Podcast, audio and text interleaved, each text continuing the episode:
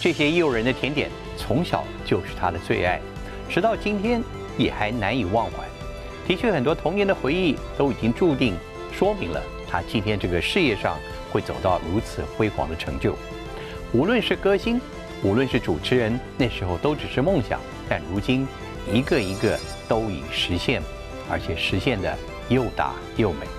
我们今天来宾就是爱吃甜点的黄子佼先生。在大圆食堂，不只有好菜，更有好故事。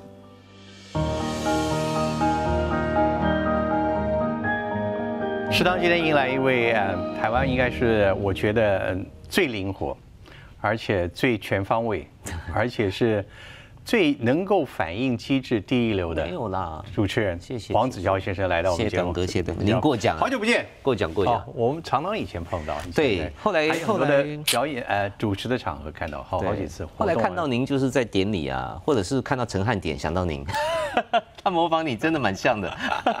看到汉典。好，这个是你小时候喜欢的哦，谢谢这个喜欢的西点。对好，你要喜欢哪一个？我其实最喜欢吃那柠檬派，上面有一块柠檬片的那个这个了。好，对来，那 我看我看整盘的给你。其实都是我的菜啦，都是我喜欢的波士顿派啊，巧克力棉花糖蛋糕。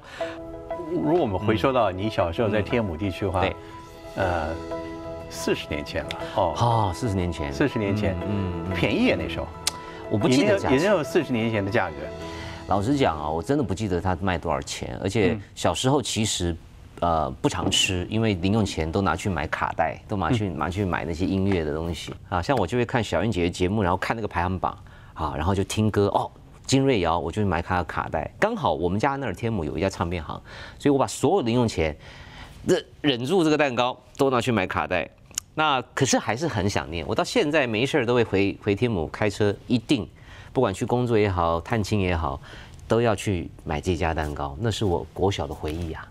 我喜欢吃它的 cheese，cheese 啊！这个太好其实我们看到很多的呃呃娱乐圈或艺人或，我的印象当中，在哎。北部台北市长大的，其实并不多。哎，哎，好像是这样子哎，很多都是嗯他们都会叙像宪哥啊述瓜哥啊。他们的小时候的环境都跟现在的工作环境不一样。是是你也还是。是我真的少少数接触到，就生活在台北市脚下的这个这个，哎，好像是这样。你看，连露露都是台中的，对对对，哦，我算是台湾经济起飞的台北那个时候，所以我我确实有经历到，像我当年为什么搬到天母，是因为爸爸的公司开始渐入佳境，那那那个时候。我爸比较喜欢西洋文化，那您知道天母那个年代，外外侨区。对，然后就卖西点、卖汉堡，所以那个时候我爸爸就特别向往。呃，我还记得我小时候玩乐的园地呢，就是废弃的美式的别墅区，都是荒废的。然后那里有棒球场，有有有蝌蚪，有那个空屋可以探险，台北市长大的环境有没有帮助了你的口才？绝对有，绝对有。我必须讲，在台北肯定资源还是挺丰富的，比如说有很多大型的书店。嗯，我国小的时候，在老师的建议之下，开始看赵宁。赵宁啊对我人生第一场听的演讲就是小朋友，我我是国小的哦，我从天母哦，咚咚咚咚坐公车到重庆南路的金石堂听他的演讲，我永远难忘。就是那那个那个，虽然路程很遥远，可是我觉得那个资源那个吸收是特别丰富的那。时候跟你其他的小朋友应该不太一样吧？肯定是个怪胎，没错对对对没错，，你会追逐这种这种对，对。你是小文青啊。啊，不敢说，但确实是了，因为那个时代没有文青这个名词，那个时候没有没有没有讲文青，对对，那个时候就是纯粹是被老师引导，然后加上我跟哥哥啊，至少差个六有两岁，个哥哥对，一个差六岁，一个差更大，我就玩乐高，我自己演，我就自己组，然后自己对话编剧，那个就是可能就是我所谓的谈吐的练习的开始。哦，一下是医生，一下是消防员，一下是什么的，我觉得那个都有。后来我开始跟同学几个三五好友，还会自己在家里演武侠剧，我在学校也会主持同乐会，还是有训练的。所以你小时候喜欢自己 自己，对然后自己来安排各种角，色，也会约同学。然后小时候说你就想当主持人，是跟这个有关吗？我我百分之两百是被陶大伟叔叔、张艾嘉姐姐、小燕姐姐影响的，因为我那时候看他们节目，觉得，呃，第一个合家欢，他们的 format 一直都是这样子的，不是秀场；第二个，我觉得他们很光鲜亮丽，那个环境，哎，你叫这个刘文正出来，刘文正就出来。好，接下来我们进广告，那种控制欲哦，好像有点被他们影响，导致自己很向往。你知道我最荒谬的是啊，我前几天找到一卷卡带，是我国中的时候，国中时候，对我邀请同学到我家，我们的 home studio，自己录了一首《明天会更好》。里面 蓝雅国中罗大佑的明天会对更好，，那个是最红嘛。然后呢，我我我忘了是为了毕业纪念还怎么的，我就把所有同学，就是我比较熟的，真的是轮轮流唱，就跟你看到的罗大佑版本那个 是一样。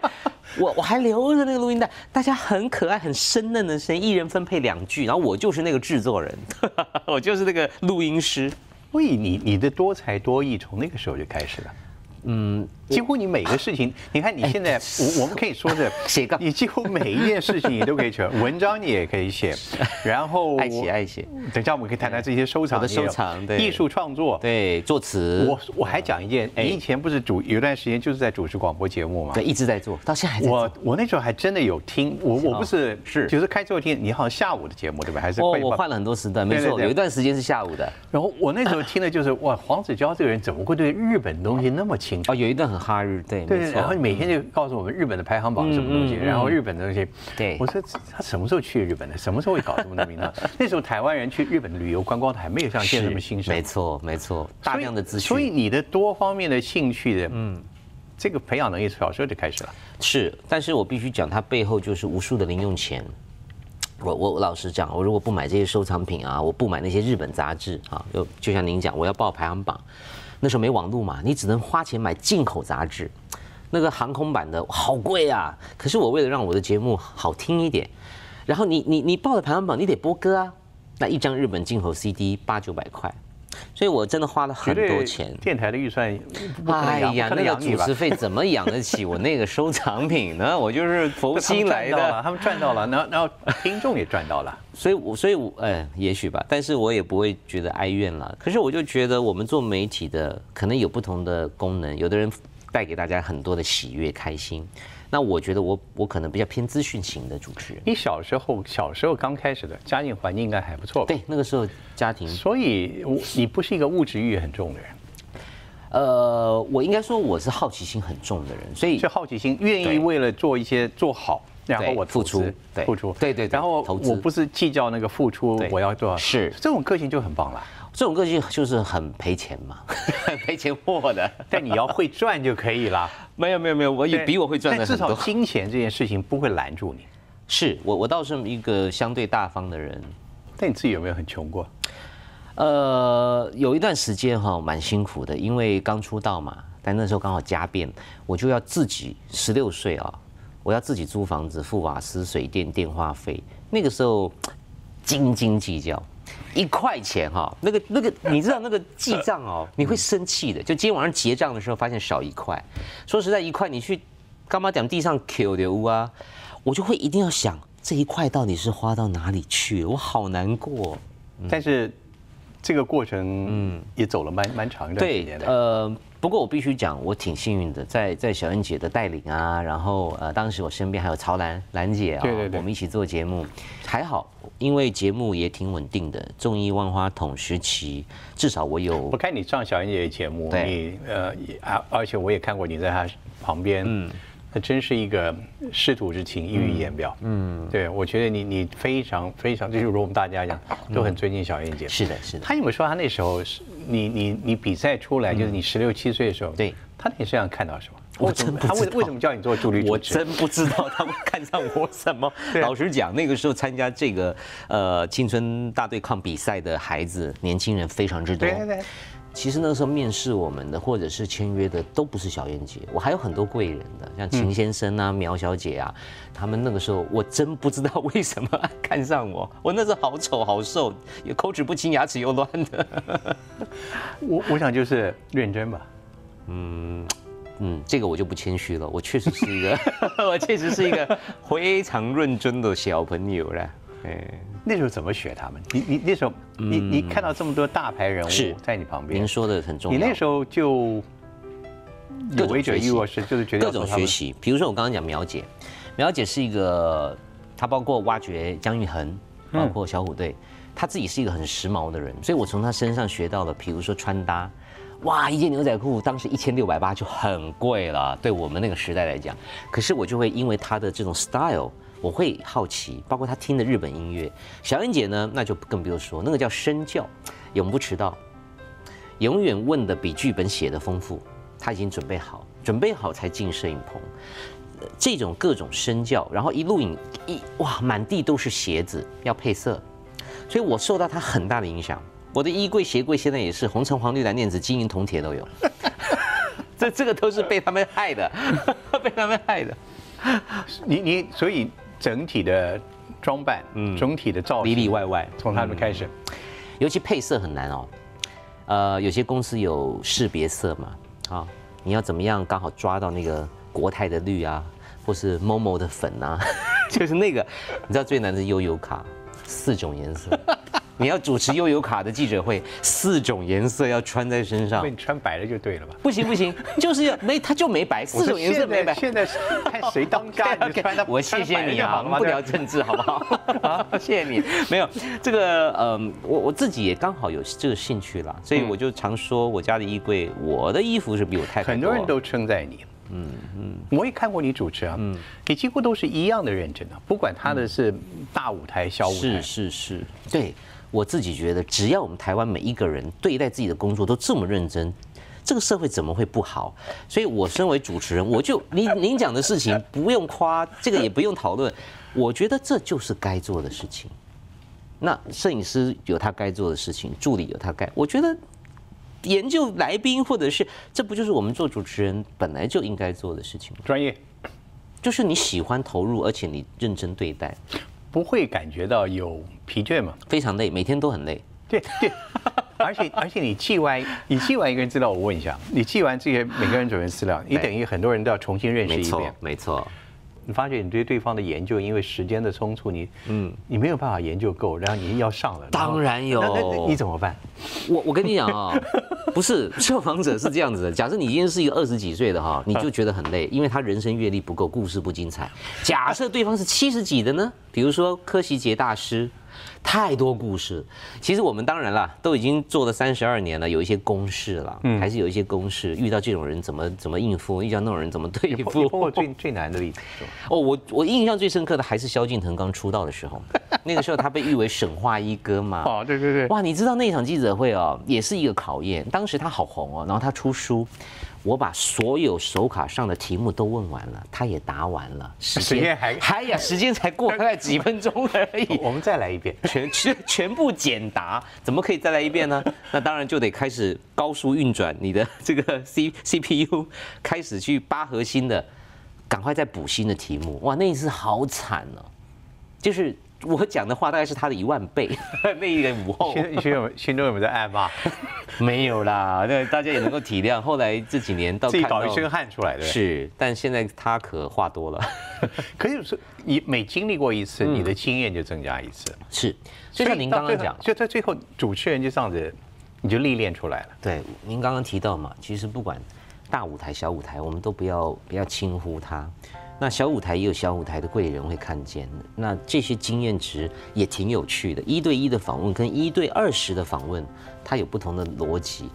你主持会不会有一些这些惯用的自己的招牌技巧？嗯，一定要有一些定场的方式了，就一上台尽量能够在在一分钟之内先吸引大家的目光。比如说，如果下雨天的话，我通常都会说。谢谢大家辛苦了，今天这么阴冷的天气，又又又下着大雨，地上那么湿，感谢各位走着阴湿路啊来到现场。阴湿路是鬼片来的，哎，我讲没有错啊，又阴又湿的，大家都踏着阴湿路来到今天记者会，类似这样子。要有有点幽默感。是，也就是，但是我也没讲错，我讲的也是事实，我也不想硬掰，就是有一点双关语什么的因。为主持人应该是你自己觉得这么多角色里面，嗯，最擅长的。呃，可能习惯了吧，那真不敢说擅长，但也就是您刚刚讲，也是最累的，就是真的每天起床，常常都觉得说我何不赖在家里看一整天电视呢？那么，可是当你看到台下为你而笑啊，为你而哭啊，为你而感动，为你讲为你讲的话而而有情绪反应的时候，是非常有成就感。像一个这种金钟奖、金马奖大型典礼，你大概之前要准备多久？几个月，好几个 OK，月。那在在每次大或者大小活动之前，你自己有没有什么禁忌，或者你自己有什么要闭关做的？有啊，我记得我刚开始第一次独挑大梁做做典礼的时候，我会选择一日来回东京，一日来回去日本，完全放空，完全不去想，因为你在台湾还是很容易接触到新闻啊、报纸啊。就特别跑到外面去。对我特别飞出去，那东京是我很熟悉，讲难听点，闭着眼睛我都可以走到餐厅的一个城市，所以我在那里可以非常非常放松，然后让自己 refresh 一下，回来呃就是可以上舞台。第二个就是维持日常。有一年我主持金马奖，然后当天下午我还去服装店拿我订的衣服，我我有一个朋友就说你怎么在这里？我就说日常啊，然后我才开车到国父纪念馆。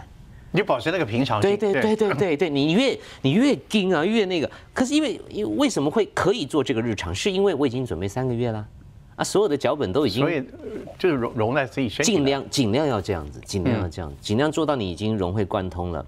那当然下午你就可以去拿衣服了。那现在怎么办呢？现在大家这个出不了国，你只有去东京料理了。我这个这个没事，因为我也已经决定退出三金典礼了，我也公开宣布了，所以这个所谓最高压的殿堂，我已经就是。为什么？为什么？我觉得国内外都有这种例子，就有些艺人他已经主持了非常高的这种殿堂级的，为什么就不愿意再去做了？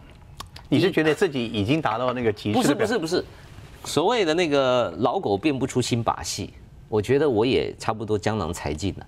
第二个呢，你必须要传承的，因为这个行业，呃，我自己也是被传承下来的。假设哈林哥一直继续做，我做不了金曲奖；假设康永哥继续做金马，我做不了金马奖，也都是因为他们放下了我这个当时的典礼新人，我才上得去。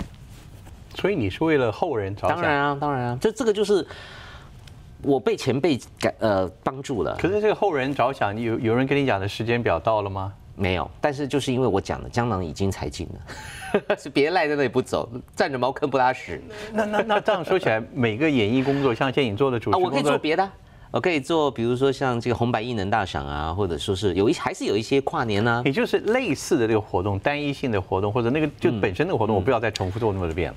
对，没错，就是尤其是典礼啊，典礼它是关注度非常非常高的。那我也曾经被媒体修理过啊，被网友酸民批评过。我觉得我经历过了，也也差不多，也差不多可以可以换个心情去如忙别的。果说你刚刚用“江郎才尽”这四个字，我我把这解释为职业上有时候会有疲倦，会有倦怠。嗯嗯，你用什么方法去把自己青春再再再搬回来？你你只要看到房贷还没付完，你就会 你就会想出门了。哦，就是啊，差不多该去上班了不是。你刚我们刚刚不讲过，你不是那种被金钱所驱使。我我也想啊，可是你房贷还是得付啊，我不能说我不被驱使，我就不付钱啊。现在二零二零年，你多了一个先生丈夫的角对色，这个这个会会让你对对事业嗯事业的有有完全不会，甚至是相反 我太太巴不得我都不要上班，啊，我太太巴不得我别工作。我太太常常还跟我经纪人说，是帮她已经够了，对吧？我们生活已经够了，。对帮他少接一点，因为他想跟我多相处一点。嗯嗯那那这种是一种宽裕啊，你你本身有呃有一种余暇可以享受嗯嗯生活的东西，是是我是，所以我当然还是有存钱的，我不是都花完的，好不好？我还在解释一下所。以你现在的生工作态度反而比以往轻松一点。对我现在的态度更倾向于是，如果我被需要，那我会呃，就是 奋力一一搏。当我觉得对方很需要我，所以你的选择性高了。是是是，因为因为我们看过太多潜力可循，就是不管你是贾伯斯也好，你你最后留下来的财富全部捐出去了，因为财富到最后就是一个数字。可是你你对这个世界上的影响力，当然它是科技界的影响力。那我们对于这个观众，或是我的粉丝，甚至不是我的粉丝，如果能够带来一些好的影响力，这个是最感动的。我最我也是最最期待发生的。好，我们就这一点来讲，你你觉得你现在替其他要走主持或者这个演艺这条路的年轻人，你给他们树立一个什么样的标杆？就是不要一直玩啊，要努力啊，要而且要长期的啊、你不要觉得说奋斗个五天十天，然后就放弃了。嗯，假设我在第六年我堕落了，我沉沦了，我消沉的那个岁月，我就确定继续消沉下去，我今天不会坐在这里的。但是你也厉害，你回来了。对，就是所以就是要熬啦，就是要熬。我也常常跟很多，比如说我也播很多独立音乐的音乐人的作品，在飞碟电台，我可能是最奇怪的一个主持人，可是他们都会给我一些 feedback。那我我看着他们都很辛苦，但是我也知道他们没有钱下广告嘛。可是那种那种交流跟提醒，可能可以帮助他们多走半年。我播他一次歌，他可能会亢奋个五天，这个是最棒的。所以你其实以你自己的工作现在表现，你用你的走过的路，对，还有你的幸运，对，还有我的平台提醒别的人，对。我们现在刚刚听到利他，对，但是人总还要利己一下吧。这就继续做音乐喽，毕竟那是我小时候的梦想。后来我走偏了嘛，我走到谐星界了。那到前年才哎，出道三十年才出第一张专辑哎，那补学量都两三张啊，不，刘汉雅的好几张。而且这次是数尾的是吧？对，最近终于两年又出了一个新的单曲，那这个确实是可能我心中最大的遗憾，嗯，从小到现在最大的遗憾，一直没有好的作品流传。其实哦，所以做主持人之外，你更想做的是一个创作家。其实我从小是先想当歌星的，才想当主持人的。不，两者应该现在在你身上应该都可以，嗯，同时完成啊。来不及了啦，真的来不及啦。所以现在倒过来 补一点歌星的。现在就是属于这个对弥补心态啊，然后玩票心态啊。但是你说真的要重来，重来。但我觉得你现在应该最大的一个应该还是，就是你已经成家立业了，嗯，所以呢，就是把这个家更充实了，嗯嗯，跟你太太的生活更幸福了。这个是肯定的。肯定的，对，所以一堆人不断都在追问你，你你什么时候要要一个小 baby？对对，努力中，努力中。你自己有有有规划吗？我其实本来是倾向于，呃，不要生的。我一直都是这样，因为这样讲好了，我我活在这个世界上，我是没有选择的嘛。当时我父亲把我带来了，可是我可以选择我要不要带另外一个人来嘛？那我我暂暂时我就选择先不要。可是后来我太太。因为他的家庭是一个 family，他们是很完整。那我是单亲出来的，所以他更期待的是那种家庭，所以我们会努力啦。所以你现在自己期不期待？我 OK。你你你要问我百分之百有没有说哈怎么样很向往？还好，因为所有的人都跟我说，你接下来会睡不饱哦，你每天都睡不饱。那我我怎么主持呢？我睡不饱，我怎么主持呢？你会你会担心那个吗？我当然会担心。我们年纪大的思路也变慢了。不会不会，我觉得你你你一旦有了，可能你的生命中的你帮我带好了。你这讲的你要负责，你要负责的。我跟你讲，我没保姆的时候，端哥你一定要帮我带孩子的。你不要在那边乱推，就是乱 push 别人啊！我送个大礼给你，要负责任的。我会不会？但是，我但我觉得这个，你你你你你会担心自己是一个成了爸爸的形象？这我不担心，我不担心，因为从我以前照顾宠物，我几近是溺爱了。我我对动物，我对我对我的收藏，我是非常细心跟在意。你现在自己回家晚上会不会想一想？哎呀，我突然做爸爸了要。我突然做先生了，我突然有个家了，我突然有这呀，会啊会啊，当然会，身份不一样，呃，责任感也变大了。因为太太有的时候，当她情绪不好的时候，我绝对是她最重要的依靠。可是我自己也有我的情绪啊，我我的工作程度、忙碌的程度，我应该是比她更累的。你的情绪都怎么调调节？老实讲，呃，我还是回到我刚刚讲，听音乐是我很重要的一个舒压。我常常会躲在那个跳蚤市场的角落，在那里翻唱片，其实就是平衡，平衡那个演艺圈很烦的事情。我不用跟人交流，我只要挖宝啊！天哪，这个我跟自己对话了，我就很开心啊。就是自己去独处做独处，对，独处，自己开车去基隆买黑胶唱片，我就开心了。然后剩下的空间就让夫让太太去发泄去宣泄，所以你只要有个机会做这个，你回来一切都都痊愈了。是是是，我常常好多便宜啊，而且多多不便宜啊，哥哥。现在的黑胶，听说你的你的收藏的东西，我不知道，我看一个报道说有有价值五六千万了。呃，总值应该有，因为它有的是增值，不是原价啦。比如说像我当年买草间弥生呢，我买奈良美智。你一个三三万块的奈良美智，现在变一百多万了。嗯，那所以总值加起来是不少。但是我我我必须讲，很开心那个时代，你刚刚讲哈日哦，我是被我祖母带领的，因为她是日治时代的，所以我从小就被她带着到日本去玩。我不是哈日，我应该说我是追求美好的生活。你日文是自学的是吧？我没有，我没有，对我是自己念，但也忘了差不多。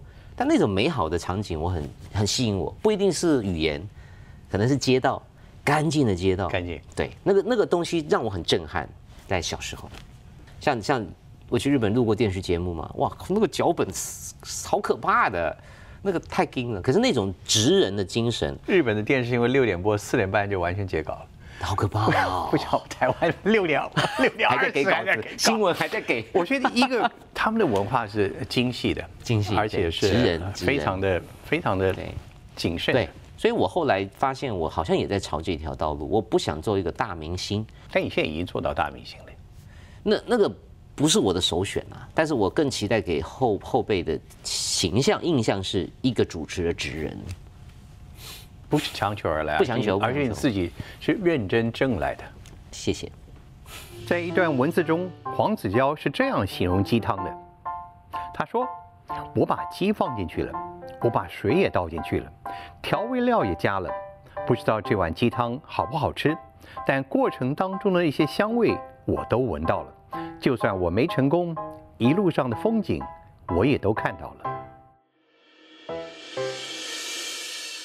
这个鸡汤我是看了你写的文章，所以我们特别 你说鸡汤有人生的风景，对对对，要熬，你要自己讲，就是呃熬，但是永远不知道熬出来最后结果是，就食材准备好了，但如果不好好熬也没有滋味儿。但是熬多久，今天熬的状态怎么样，那个火候，人生最后会是什么，真的很难。你指的食材鸡是自己吧？对呀，或者是旁边。所以我我们我们都像个鸡汤里面的鸡一样，就是他去熬煮。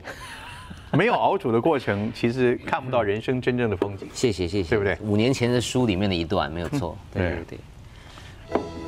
主持人之外，你说你刚刚要圆你的歌唱的嗯歌星的梦。对。其他的演艺事业，你还会去做尝试吗？比如说，哎呀，如果以控制欲来讲呢，做导演是最棒的。嗯，我也试过，我试过。老实讲，那个时候拍一个短片呢，还自己掏钱贴补啊，但很过瘾。可是呢。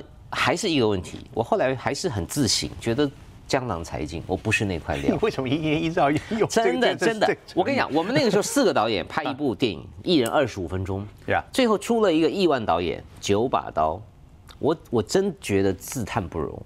九把刀就是我们当时同时以导演的身份出道的。你你的电影的这个这个这个一切了解或专业，你是从从从哪学的？第一个我是影视科嘛，我是广电。你是广电科？对，所以我在学校就已经拍过短片，我还当过导播，好难呐，一次就不干了。后来我就做导演，拍 MV，拍音黄英的歌，拿来拍，好难，我就不干。所以我我我必须讲啊，我不是放弃啊，我觉得我是自己知道自己几斤几两重。不瞒您说，当时我拍完那二十五分钟之后呢。呃，柴智屏、柴姐，嗯，好啊，还有我们大制作人，对，还有另外一个我香港的，他们都邀请我去做真正的长片导演，嗯哼，我不敢，我真的不敢，我我也去开过会了，漫画改编，我也去看了漫画，我说我真的不敢，我真的不敢，可是你不能否认那个成就感，那种。最后出来的一个成品，是啊，能够让人的呃情绪都被你所操动，是啊，那个那个太有成就了，是是，不急，我还年轻嘛，应该还有是年轻，我觉得你真的太年轻，我还有机会，人生的一半都还没到，对呀，我我还有机会，还有机会，我我不会说呃完全不去碰这件事情，嗯，但是也许不是现在，你自己有没有想开一个娱乐公司或者娱乐的集团呢？有想过，有想过，呃，包括这个是直接帮助。其他人的最直接的社会的方式啊，这样讲好了。我毕竟还是受到小燕姐很大的熏陶。那当年她在做电视台总监的时候，做的非常成功嘛。嗯嗯。包括我啦，陶晶莹啦，啊，Johnny 啦，啊，甚至蔡康永哥啊，都受到她的提拔嘛。他当时做的这个职务跟这件事情太酷了。对。可是因为电视台是现在状态不像以前了，所以呃也来不及了。但是确实，如果有机会的话。干大事这个这个这个目标，呃，还是还是会放在心里的角落吧。你觉得自己做你做老板的条件怎么样？我一直在矛盾，我我其实很喜欢指挥人，但是我又想要给他们空间，可是，一旦给了他们空间，他们达不到的时候，我又非常生气。对，所以你你做你做那个导播只能做一次，你看的这是什么人呢？一群 受够了。对，对我我确实是在某自我要求很高的人，其实是这样子，你就注定是一个痛苦的人。没错，很多很少听到。在业界，或者我们看到呃娱乐版的报道说你有发脾气，很少这个。我其实有，可是因为我发脾气其来有自，我不会发没有意义的脾气了，就是不是不是那种对，所以我我也不是真正的好好先生，也不是什么，但是我就是对自己很理性，我对别人也很理性。什么事情不要踩到你的红线？就是不敬业呢，不敬业啊。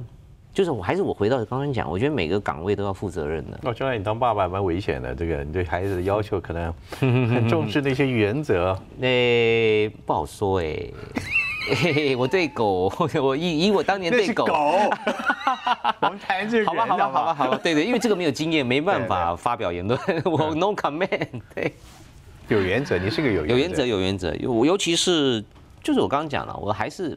不只是我们的场域了，有时候你走在路上，你看到，即使是高铁的一个服务人员，他非常敬业，在他的岗位上，我都非常感动。但反过来，如果他不在他的状态内，我就会非常生气。可是你这么多年在这个这个娱乐事业，嗯你你难保别人能跟你同样的是啊是啊是啊。发现很多时候，嗯呃，就翻白眼就资历长长资历也不一样。对呀对呀对呀。所以大部分人你还是要忍耐吧，常常忍耐。就像您讲的，资历不同，我不可能用对等的标准去看待我的搭档或者是工作人员。但是反过来，我会很感谢那些超超敬业的。毕竟你不到五十，嗯，三十多年的资历，对我太小出来了，太小出来了，已经在今天这么好的一个成就。当然中间有很多辛苦的过程，我们就大家都已经自己去 Google 想看看多了。你你自己怎么看自己？现在的，嗯。我一直努力想变成一个更好的人，因为我真的有一段时间也不好。我不，我所谓的不好，不是对别人对我不好，我自己对自己也不好。我我我也辜负了一些事情，辜负了一些工作或是人感情啊，各方。就是，可是我觉得只要你愿意重新开始，它都可以发生的。所以我都期待今天要比昨天好，包括你所做的事情，呃，你养的植物各方面的，今天要比昨天好。而且，我觉得你你的生命中一直都有贵人，对对，这个非常幸运的。嗯嗯，即使在低潮的时候，我不敢说完全失业，我还是有电台节目可以做。老实说啊，我相信那个时候电台应该常接到客诉什么的，但是 没有人跟我讲。我相信那个时候他们扛了很多压力，广告可能一直掉啊这样，可是我我就没有间断，所以真的很感谢这些前辈。所以有什么人际关系的交往的嗯诀窍教给我们吗？呃，我常常分享的还是那几句成语了，就是以和为贵了，好，然后广结善缘。尤其我我这几年特别特别结交了许多非演艺圈的朋友，比如说呃，在花莲可以修电器的大哥啊，那我也成为他的贵人，因为他买不到 PS Five 的时候，我可以帮他买。互相啊，但是他也帮我找了很多很珍贵的古董的音乐的素材，呃，广结善缘真的会让你人生很丰富。他跟我聊的可能是水果，可能聊的是啊，你知道我们这个柿子是怎么种的，所以这些这些片段都让我觉得很过瘾。然后你的生命就会少了一些时间抱怨，少了一些时间去堕落，你可能会忙着。跟他们交流，而且满足在其中。看来你现在很知足哎，非常非常非常非常。我的我的朋友很广的，很好玩的，很有趣的。还有一件事情，哎，健康是很重要的。哦，这个是我们主持人最痛苦的，绝对不能生病呢。如果你跨年的时候生病怎么办？对不起啊，我们要开始跨年了。是不行的，我们不能，我们永远都要中气十足的。保证你未来三十年都不会生病。好吧，你也给我敲一下，哥。所以你怎么样？呃，你你既然我刚刚知道你是你是一个谨慎的人，所以你有自己的一套养生吗？我一旦有一点点感冒前兆，我就会开始喝温水、喝盐水漱口，然后泡汤逼汗，再穿很厚的衣服再逼汗，然后再喝水，然后喝维他命水，不断的循环这个事情，让一天之内感冒结束掉。不让它发出来，因为我不想明天病恹恹的上台，我就必须做这些事情 SOP，都能一天解决吗？是我几乎都能够一天哇，解决。你真是一个大偏方哎！就是把它逼出来之后，然后不要发出来，把病先逼出来，一直排排汗排尿排汗排尿，喝水尿尿喝水尿尿，半夜起来十次，就是要一直循环循环，然后把它解决掉。我我我将来如果有有医生要开诊所，千万不要开你家旁边，没生意，就被你自己逼疫。情期间戴口罩，其实很多小儿科已经少很多生意了。你是一个经常做体检的人，我不常，但是我常勤勤洗手。因你为小时候老师不就说病从口入，根本不用等 COVID nineteen 啊。嗯，我常跟我太太说，你要洗手，从疫情之前哈，我我以前就带干洗手了，anytime。然后以前就是常常回家一定要。很多年前他会觉得你有点洁癖，那时候对，可是现在我是对的你你是证明我是最对的，正确的对，就是你不要说防新冠病毒，你各种病都可能从因为你这抓了一个什么就进去了。所以那是小时候养成的习惯。我不知道我什么时候养成的他，但 但是我确实有一点洁癖，哪个同学？没有没有没有，我我应该是啊，我我知道是怎么养成的 因为我不是很早就搬出来住了吗？那你自己住的地方呢？从很小的一个真的是蜗居哦，好可怜，我还睡在书桌下面这样，然后到慢慢有一房一厅，到慢慢有两房一厅，我很珍惜这个改变，所以我就开始布置，然后我希望它整整齐齐的，干干净净的。这个家要先干净，讲玄一点吧，就是气场。就这个气场稍微好一点，也许你出去也比较有自信。你是个生活起来很麻烦的人，因为你你太多的理论跟实践。嗯，反正就就这样，都走到这一步，我也不想改了。这些你今天带来的，我有能不能看出这是你的收藏品之一？对，这是我今年二零二零最热衷的植物类的收藏品。嗯，盆栽。对，那盆是我最早，因为它用水根就好了。最特别就是说，它只要加水，你也不用晒太阳，那是一种科技原理。所以你哎那时候只是一个好玩而已。对，我当时是好玩，没错。那这些是今年的。因为疫情的关系，就到处就就没事干嘛，然后就上网啊，然后后来去去一些花店，这盆在长花，挺可爱的。嗯，这个我特别要提到是说，我后来哦，植物大爆棚哦，是因为我有很多蜡烛，用完的瓶子我舍不得丢，环保嘛，我就拿去店家说，你可以帮我栽种吗？所以我家里有很多回收的蜡烛、蜡烛瓶、蜡烛瓶。很漂亮。对，蜡烛瓶很漂亮啊，然后我就种植物了，嗯，然后这个是前几天才从苗栗带回来的，它是用回收的玉米罐头，你有没有看到这个？它就是玉米罐头，嗯，你看这上面的铁片啊，然后它重新创作之后栽种植物，也是蛮环保的。那这个是创作人自己捏的，挺可爱的，对我都很感动他们的这些那创那。这些干燥的东西呢？这个是上次去台东的时候看到一个植物的店家，聊得很开心，还逛了他的植物园，所带回来的。这个呢是在宝藏野买的，它哦是用果实创作，变成一个风铃，然后它是一个骨头。你知道我买完这个之后，老板有多开心吗？因为没有人要买骨头的风铃。所以他们一卖掉之后，老板娘从里面奔出来说：“是谁买的？怎么可能这个会卖得掉？” 就是我。然后他做成捕梦捕梦网，百无禁忌啊。冒昧问一下，那是什么的骨头？嗯，你猜？我不知道。应该哎，怎么跟这鸡汤有一点像？他捡来的，他也不知道是什么骨头，他捡来的，对。但，是我就第一个问的是什么骨头？你不要这样子追根究底嘛，知道了又怎么样呢？你要去探探索他的前世今生吗没？有没有蛮好听的，蛮好听的。好听就好啊，他？跟你讲话，喂，你不要吓我，我不怕的。喂，行得正坐得直所以。你的收藏都有没有一个定律，还是什么都收？哦，我早期应该从音乐开始，后来蔓延到小说、漫画，比如说整套的赤川次郎，整套的村上春树，然后到后来，呃，开始做一些设计品、艺术品、文创品、手作商品，到现在是植物类，最喜欢的是什么？应该还是一就是本命还是音乐啦。我不知道，我对你最喜欢的收藏品是啊，这很难讲哎，哇，这这这一题太难回答了。我太太吧，那什么叫收藏呢？无价那是你的，那是你的，你 不管天赐给你不管那就是我的收藏天赐给不管那就是我要什么叫收好藏不给人家看的对对，这 我我我怎么知道没有没有没有，呃呃，不断的有新的新的喜欢。你自己还在设计吗？也在设计，对，做一些设计的商品啊等等。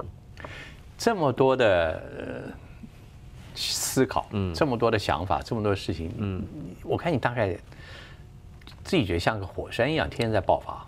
反过来，反而可能是冰山哦，因为也因为 因为是这一些东西，它的让我得到了一些很棒的平衡。嗯，这个平衡就是刚刚端哥提到所谓的压力啊，或者说倦怠。一旦我开始觉得倦怠的时候呢，还好，我下个工作就是去开一个展览的会议，我要去策展了。然后明天的工作可能是公益的探访，后天的工作呢可能是去当时尚的评审。就因为这样的斜杠，其实我得到很多恐怖的平衡。如果我每天都在主持，我真的会疯掉。那反过来，如果我每天都在玩植物，我觉得我也太丧志了。所以就因为这一些您刚刚讲的所有我在执行的事情，我反而得到了一个非常好的 balance 哎。你看你这么多年了啊，我竟然竟然要问你，你六十岁的目标是什么？其实应该好像是六十多岁的人，他们对手才，但你你距离六十岁还那么长的距离，所以你自己有没有想，人生到了六十，嗯嗯，好像是一个人生的一个，你希望你六十岁的时候是生命是什么样？哇，如果现以现在的我哈的幻想哈，我可能希望很多的植物，我希望我有个花园，好。耶，然后就是因为像现在碍于大楼公寓，你不能种那种特你希望有一个一个好一个自然的环境，呃对，而且自然共处，最重要的是什么你知道吗？我要有一棵桂花树，为什么？我阿妈家的记忆哦呀，我你知道我那天去宜兰，我一下车我就看到桂花，然后我太太就说你神经病，我就一直在闻，然后我太太就一直在拍，说你有什么什么毛病吗？我说这个就是阿妈家的味道，你一辈子都想念，一闻到的味道就想到，对，从所以我一定要有。我现在家里的花园也有种，可是就只能种这么小。那我知道你六十岁还有一个愿望了，什么愿望？希望有一个孝顺的孩子。哦，那必须的好不好？他不孝顺死定了，我跟你说，叫他去剪头。头发，人生真的看到了新的一页，对，包括了新生命，我也在家庭里面，对对对。但我觉得那时候你的整个的事业发展，可能绝对不是我们现在能够预料到的。嗯，我连世界发展我都不知道会变什么样子的。我们当年怎么会想到 YouTube 是全世界最大电视台呢？我也想到，对不对？脸书是全世界最红的书。嗯，我也没想到，当时我听的日文的节目的主持人，现在说他日文都快忘了。嗯。就只剩下 R E U A，子乔，谢谢，谢谢大哥，谢谢谢谢，现在祝福你的收藏，嗯，好吧，我会我会继续挖宝的，继续的人生的鸡汤，哎，不过我看你已经是人生的，你的鸡汤越来越大碗了，真的吃好饱，对 谢谢啊，谢谢谢谢，再吃一口，再吃一口。